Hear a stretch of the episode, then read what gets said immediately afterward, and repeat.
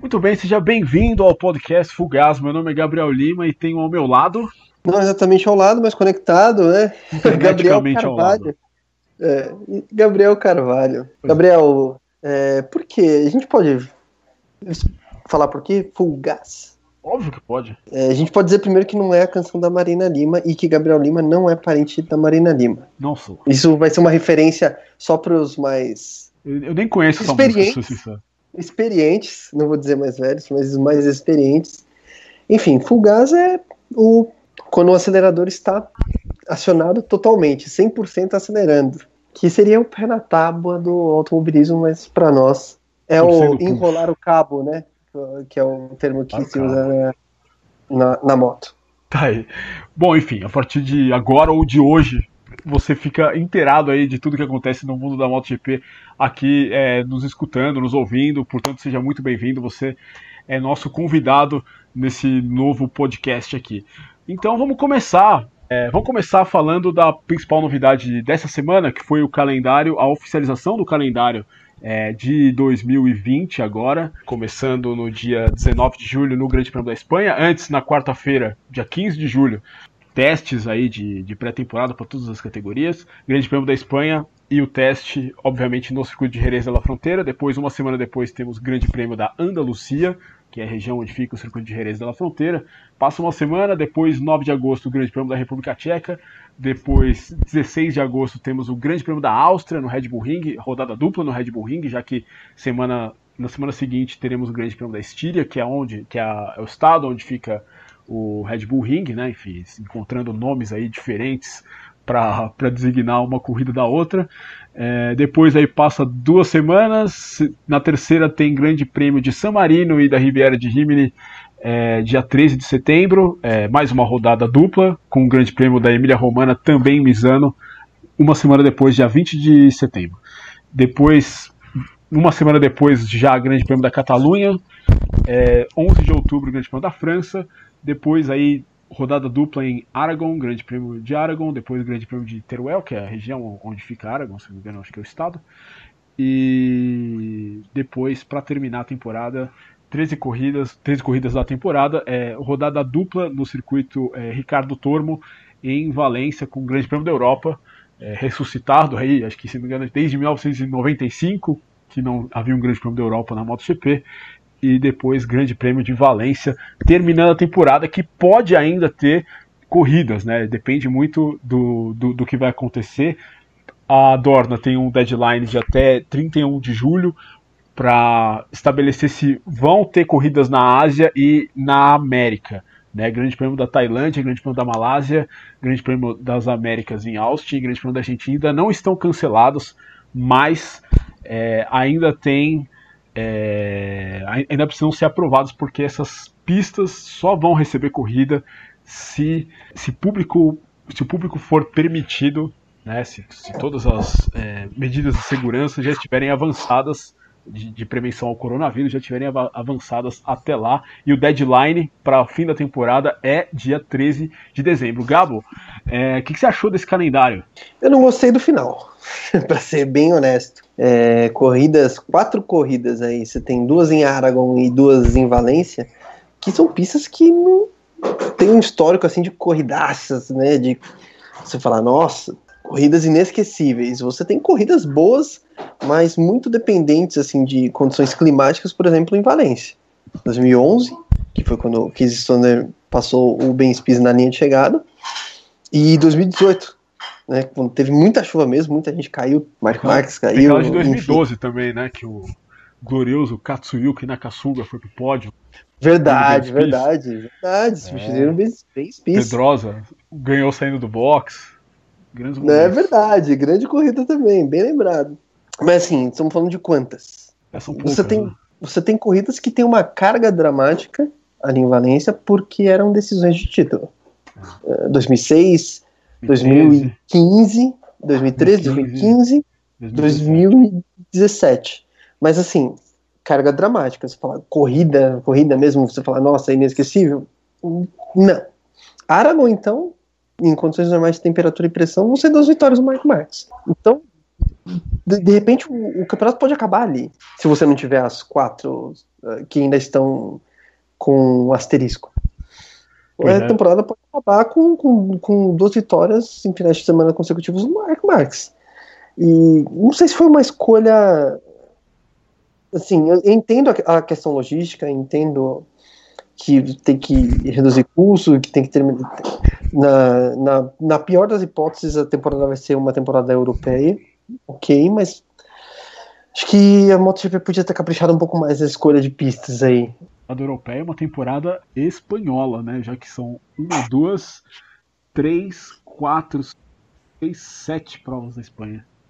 Né? Sete, sete provas na Espanha. Sete provas na Espanha. Então, realmente são aí seis países, 13 etapas e oito pistas no campeonato mundial. Quem poderia imaginar que a gente estaria o ano, o ano estaria tendo o ano que a gente é, está tendo? Gabo, uma outra coisa, é, uma pergunta mais curiosa agora. Quem você acha que perdeu mais com, com a exclusão dessas corridas como Itália, Alemanha, Assen, Finlândia a gente não saberia como ia ser, mas enfim, é, também foi excluída. Silverstone, Japão e Austrália. Quem que você acha que perdeu mais correndo essas provas? Em linhas gerais, assim, tem você tem circuitos específicos que que vão favorecer, teoricamente, favorecer uma, uma moto ou outra, mas acho que quem perde mais é a Marra, olhando o cenário geral. Porque você tem, sei lá, Mugello, beleza, vai ser uma pista Ducati teoricamente. Pelo menos se a gente Mas é uma pista fluida é... também, a Yamaha também tem um chassi legal para Mugello. É, sim, mas se não tiver velocidade reta, não, não vai a lugar algum. E, aparentemente eles melhoraram esse é. ponto da moto né, para 2020.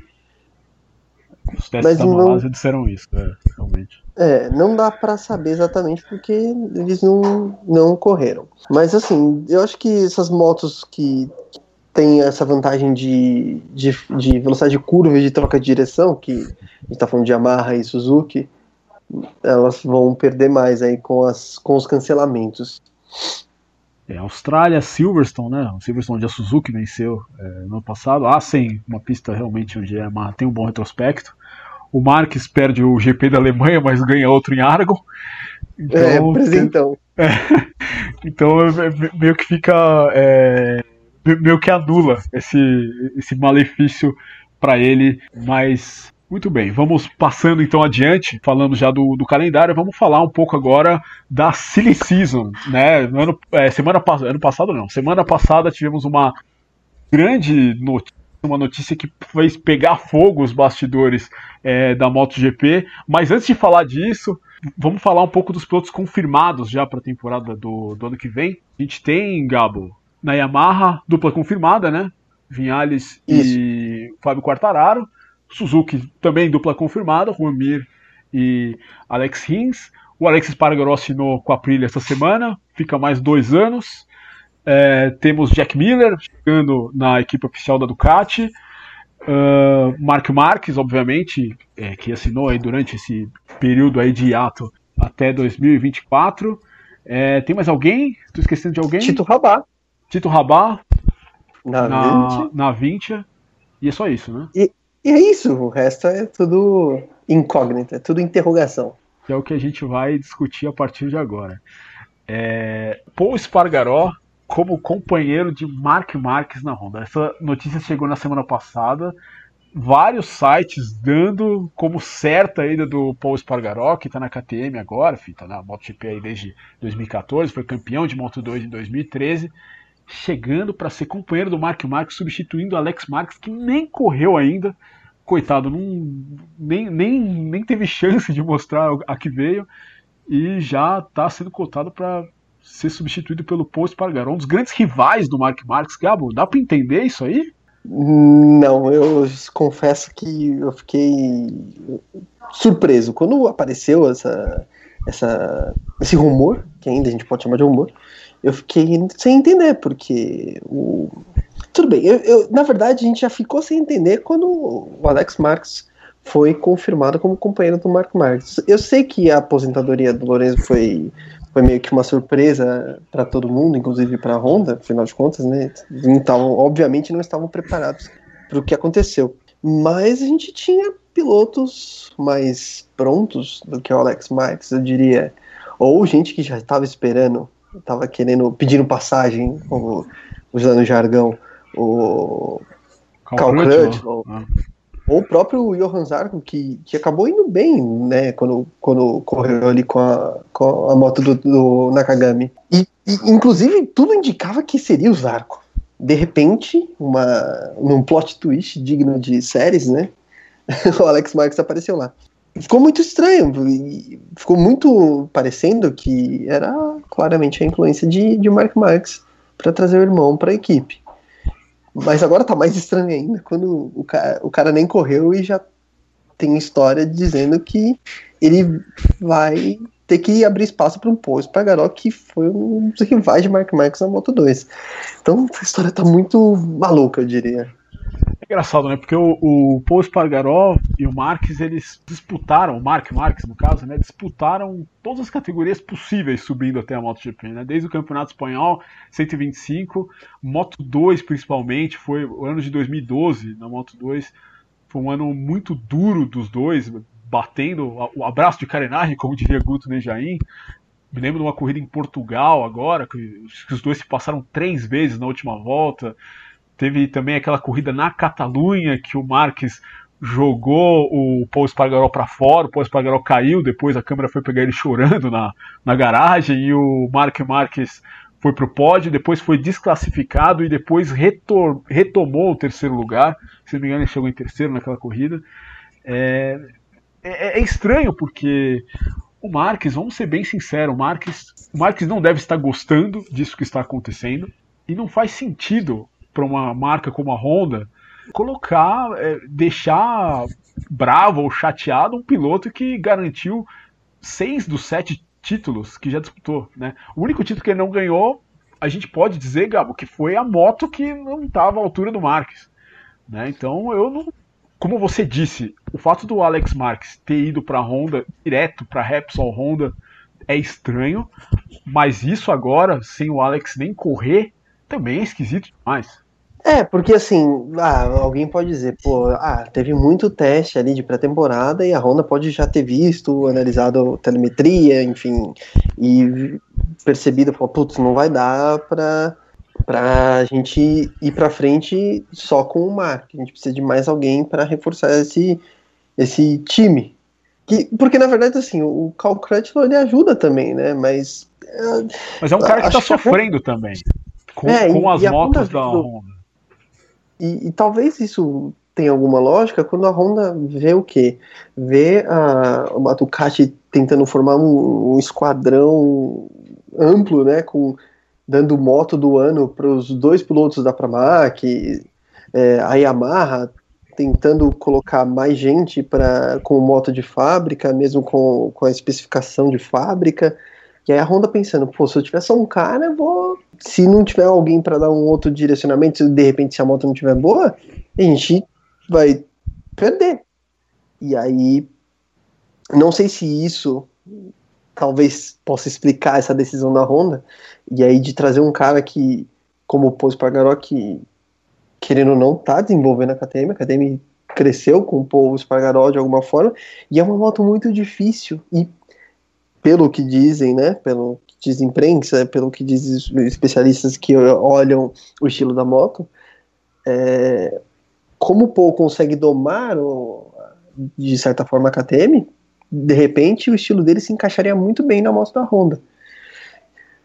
É, é, é, uma história muito confusa, é complicado. Não sei se isso. É que a gente tentando entender o que levou a Honda a de repente, é, é o que eu estou dizendo, considerar o posto para Mas, não sei. É muito. A gente, eu fiquei muito sem resposta para essa situação. Eu acho que talvez a resposta seja o ano do Lorenzo ano passado. Né? Talvez o Lorenzo. O Lourenço fez um ano muito ruim, não me lembro agora quantos 28 pontos ele fez. Pontos? 28? 28, né? Acho que foi 28 é, que, pontos que ele fez. E a Honda, eu acho que. construtores sozinho, né? É, é basicamente. Muito...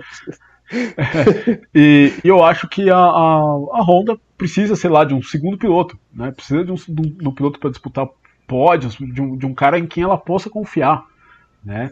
E nada melhor do que ir buscar um outro piloto que está numa moto que aceita o overriding, vamos colocar assim, que a Honda tem, né? A Honda também ela é uma moto que aceita isso, só que tem alguns pilotos com a tocada mais suave, como foi o Lorenzo ano passado, é, ou como o Zarco na própria KTM, tinha uma tocada muito mais suave, uma tocada que andava muito dentro do limite, que com essas duas motos você não anda bem. Você, é, por incrível que pareça, é, a moto ela pede você que você ande além do limite, né? Como o Marx, como a gente vê o Marx, a moto mexendo de tudo quanto é lado, a própria KTM, se a gente for olhar também a, a tocada dos pilotos, é uma moto também muito muito nervosa e talvez nisso aí que a Honda esteja pensando, trazendo o Paul Spargaró é, para a, a, sua equipe, para a equipe Repsol Honda. Obviamente o Alex Marques deve ser alocado talvez na LCR aí, não sei, no lugar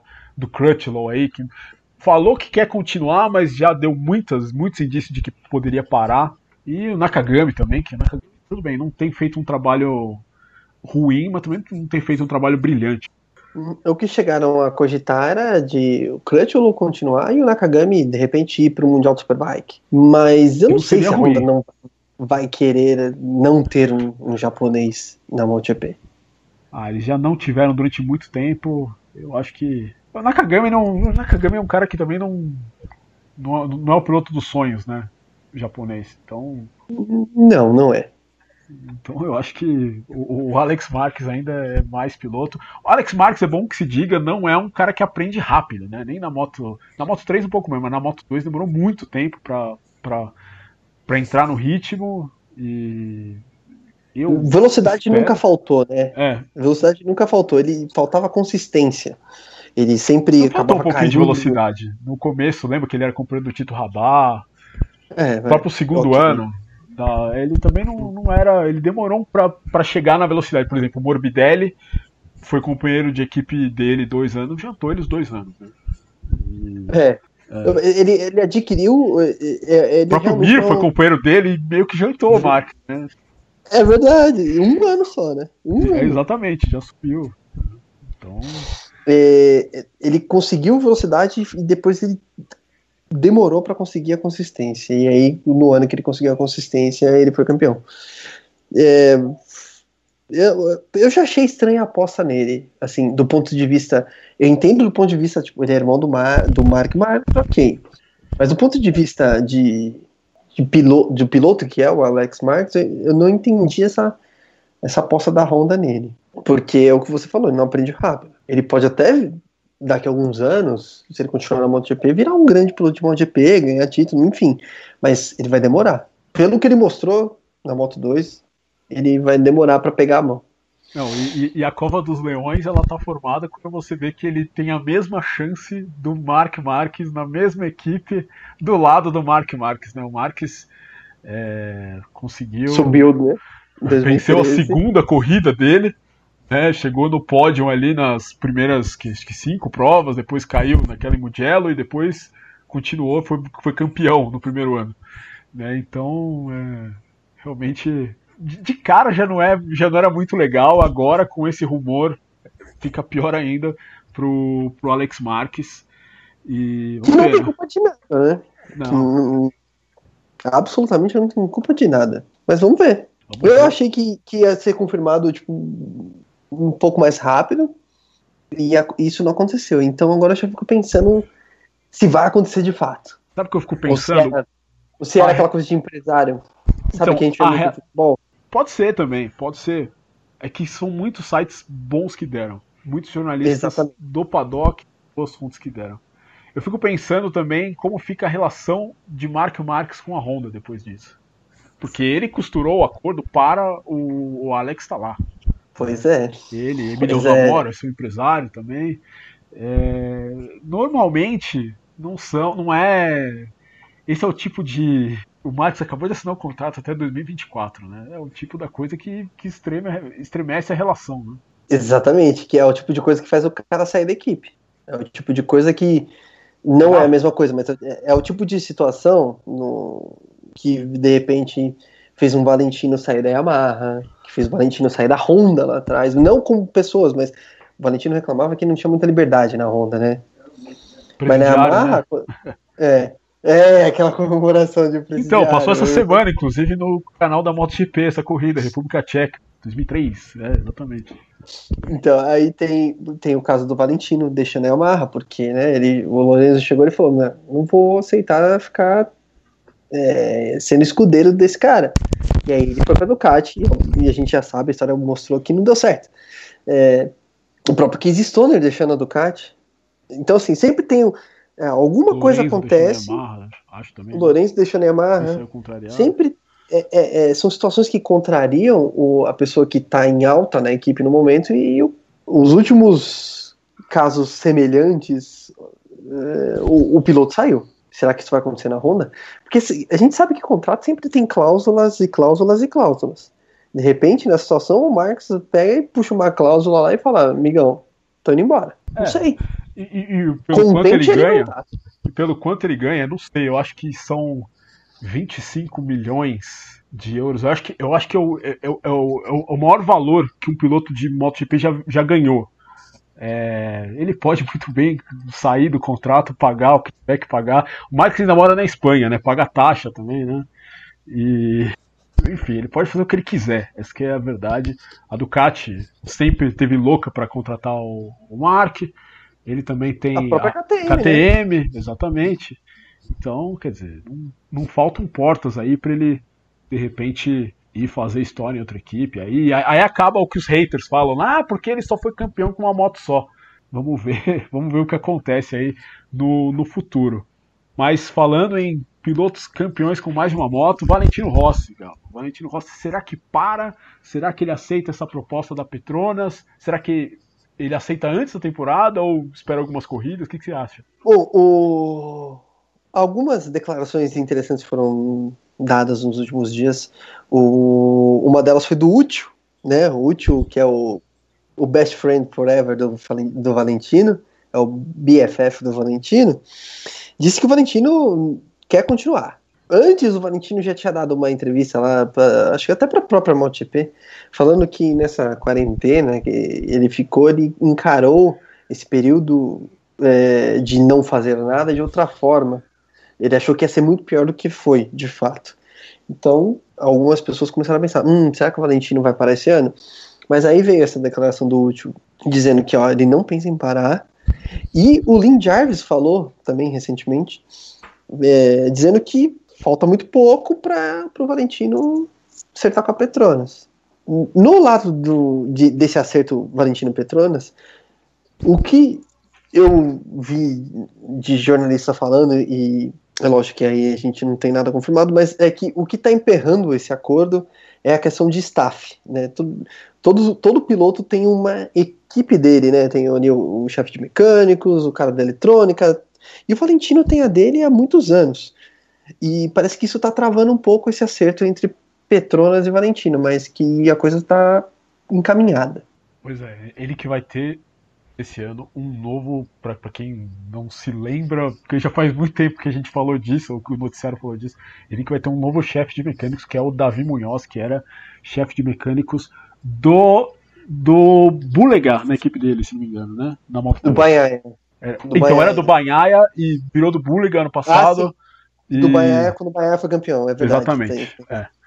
E, bom, alguns outros rumores também a gente tem nessa nesse off-season ou nessa quarentena. É, Martin saindo da KTM, indo para Pramac, né, indo pro, entrando no programa da Ducati. É, é, que... Essa é uma história bem é, interessante, né? Porque se o Martin vai para Pramac, quem, quem vai ficar do lado dele? Provavelmente Banhaia, né? Mas também ainda não sabemos. Não tem é, motivo então, para não ser o Banhaia, na verdade. Né? Porque também disseram que o Banhaia não estava certo na Pramac, porque começou, aí quando começou esse Season, começou a mexer com todo mundo, né? Eu então, não faz sentido, para mim, não faz sentido a Ducati abrir mão do Banhaia agora.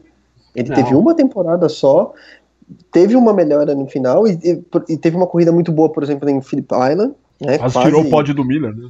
Exatamente. Então, é, para mim não faz sentido a Ducati abrir mão do Bahia. O, o que a gente Uma moto datada ainda, né? Exatamente, com a moto do ano anterior. E, e o que a gente não sabe ainda é o que vai acontecer com, com, com outro piloto que tá ligado do Ducati, né? Pode ser um cara que vai parar na KTM se o Paul sair. André do Visioso. André do Visioso. Então, é, o mercado tá muito louco ainda. É, é, não sei se a confirmação do Miller é um pouco de, de um pouco do Visioso não tem uma relação maravilhosa com, com, com a Ducati, né? Quem, se não assistiu ainda, deveria assistir o documentário do Visioso feito pela Red Bull, que mostra bem isso, que não é todo mundo que é fã do Dovizioso dentro da Ducati, assim, que defende ele com unhas e dentes. Então, de repente, com, com uma KTM chegando com, com grana, com, falando, pô, a gente acredita em você, o Dovizioso pode falar, ah, beleza, vou pra KTM. Eu, olhando para as motos, eu, se fosse do Vizioso, ficaria na Ducati. Ducati tem muito mais potencial hoje, ser uma moto vencedora, do que a KTM. Mas, a gente não sabe quanto dinheiro foi, pode, pode ser posto na mesa e qual é o projeto. Hoje, hoje, hoje, com o que a gente tem, eu, se fosse do Vizioso, eu falava, não, vou ficar na Ducati, já não sou tão jovem, tem mais uma chance aqui, uma temporada que de repente eu posso ganhar, e aí de repente eu já me aposento e... Porque o do Vizioso não parece ser um cara tipo o Rossi, que vai querer continuar correndo, correndo, correndo. Não sei. Sei não, o Dovizioso andou muito tempo sem vencer na MotoGP, eu acho que ele, ele é um desses caras que eu acho que vai correr enquanto der. Mas é... O, o que segura, eu acho, né? Porque, porque eu, pelo que eu dei uma lida, é realmente o salário do Dovizioso, que o, Dovizioso, que o Ducati quer baixar, o Dovizioso não quer baixar de jeito nenhum. Ele então aí se, se atracando aí no, com provavelmente o presidente da Ducati, o Claudio Domenicali, mas também que aí tem a sua. todo mundo, né? É, mas ele. Eu, eu diria ele que o principal principal algoz ali do Dovizioso dentro da estrutura da Ducati é o Gigi da linha mesmo, que não acha que o Dovizioso tem desempenhado da, do, o seu o, seu, o, o, que deveria com as suas motos, né? Pelo que, pelo que se diz aí na imprensa, é, é mais ele que tem esse problema com o Dovizioso. Né? a, desculpa, a Ducati é um, um, caso curioso, né? Porque o, problema do Lourenço claramente era com o Domenicali. Claudio Domenicali, que é o CEO da Ducati. Sendo que o Dalinha é fã do Lourenço porque tem uma história com o Lourenço? Né, na, na época de Aprilia, na 250. Então, é, inclusive, eu acho que a Ducati foi impaciente com o Lourenço. Eu acho que a Ducati deveria ter dado um pouco mais de. É, de... Efeito colateral dessa silly season que é, começa é. na hora que a temporada começa. Porque o Lourenço, quando ele começou a andar bem, os caras falaram: ah, não, o Lourenço não vai ficar. Então foi antes dele não... começar a andar bem. Eles já tinham assinado com o Petrucci, veio a corrida da Itália, o Lourenço venceu, é, mas eu não venci, mas não vou ficar na, na, na equipe. Não tinha sido é anunciado que... ainda, mas. Uhum. É, foi muito rápido, acho que faltou paciência. Faltou é, paciência. É, o Lourenço, com todo o respeito do Vizioso, o Lourenço é mais piloto que o do Vizioso. Ah, mas é campeão. E o Lourenço, né? Lourenço poderia. Not a great rider, a world champion. É, essa, essa, é a frase que tá no. Foi no ano passado, né? Que tava no capacete dele, né? Sim, dita pelo. É, acho que foi o Paulo Ciabatti que disse que ele é um Great Rider. E aí ele falou: não, não, eu sou campeão mundial. Peraí. É, calma lá, né? É. é de respeito. Enfim, eu acho que a Ducati, nessa ânsia de, de querer um campeão logo, ela tá cometendo alguns erros estratégicos um deles foi deixar o Lorenzo não ter paciência com o Lorenzo. Porque era uma moto completamente diferente. A Ducati é uma moto completamente diferente da Yamaha. E como qualquer piloto precisaria de tempo para se adaptar. E ele começou a se adaptar. E aí, quando ele, ele começou a apresentar resultados, ele já estava fora. Então, é, falta paciência. E, e, inclusive, não sei se o Miller é, vai ser esse cara que a Ducati acredita que vai ser. Entendeu? Eu bem no passado, fez vários pódios de Pramag, de equipe privada, eu acho que. Ele, ele tem potencial, mas será que ele é capaz de levar uma, a Ducati para um título? Isso não, não, não tá claro. Só sentando lá. Capaz e mostrou isso foi o Petrucci agora que não tem, não tem para onde ir, né? E agora ou pois vai, é. parece ou a Prilha, que ainda está indo atrás de um piloto italiano, pelo que, pelo que eu li aí nas, nas notícias já que o Yanone, enfim, não vai mais correr, muito provavelmente.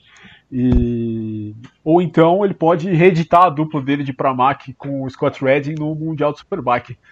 Qual desses dois, qual desses dois destinos você escolheria se você fosse Danilo Petrucci e Gabriel Carvalho? Eu iria para o Mundial de Superbike, sem pensar. É, equipe oficial da Ducati, uma moto que, que mostrou potencial desde do, da estreia, é, inclusive eu ainda tento entender como o Álvaro Bautista perdeu aquele título ano passado, que ele começou com uma sequência fulminante de vitórias, de uma moto que parecia muito superior e de repente ele despencou. E o Redding, quando entrou nessa moto, correu com, com uma Panigale V4 parecida, mas no britânico de Superbike é, o regulamento é um pouco diferente. Mas já andou bem na, na única rodada que o, Super, que o Mundial de Superbike realizou esse ano lá em Phillip Island. Então é uma moto que tem potencial. E o Chas Davis, um rapidamente, né, de Mundial de Superbike, tem sido meio irregular. Então é, pode abrir esse espaço para o Petrucci lá junto com o Redding. Eu, se fosse Petrucci, eu iria, porque a Aprilia, por mais que ela tenha mostrado uma moto um pouquinho melhor no, no de pré-temporada, eu não sei. Eu não sei até onde esse projeto pode ir. E eu, eu acredito que o piloto ele tem que ser feliz, independentemente de, de onde ele está correndo. E eu acho que o Petrucci vai ser mais feliz sendo piloto da Ducati no Mundial Superbike. Pois é, a Aprilia é uma fábrica pequena, e enfim, a Ducati ele já conhece já a força da Ducati e pode muito bem fazer uma, uma ótima carreira aí, derrotar, é, por que não, o Johnny Ray, o Jonathan Ray, que tá difícil aí, né? Desde 2015 ninguém tira o cara, ninguém tira do cara a coroa do, do Mundial Superbike. Bom, por enquanto a gente vai ficando por aqui é, nesse primeiro podcast, primeiro podcast Full Gas. Espero que vocês tenham gostado. Se você ouviu até aqui, muito obrigado. É, Gabriel Carvalho, algo a dizer, algo a acrescentar na sua fala? Não, só é, dizer a todos muito bem-vindos. A gente vai continuar com essa é, aventura aqui de podcast. Eu, Gabriel e Gabriel, uma coisa. É isso aí. A gente que já se conhece há algum tempo, já trabalhou junto, já. E, sabe? Essa parceria que vai continuar. Beleza. Ótimo, ótimo estar ao seu lado virtualmente, interneticamente, e a gente volta aí, talvez em edição extraordinária, talvez durante tempo, depois do início da temporada, mas enfim, a gente vai continuar fazendo o podcast. Muito obrigado por você que ouviu até aqui. Um abraço, até mais.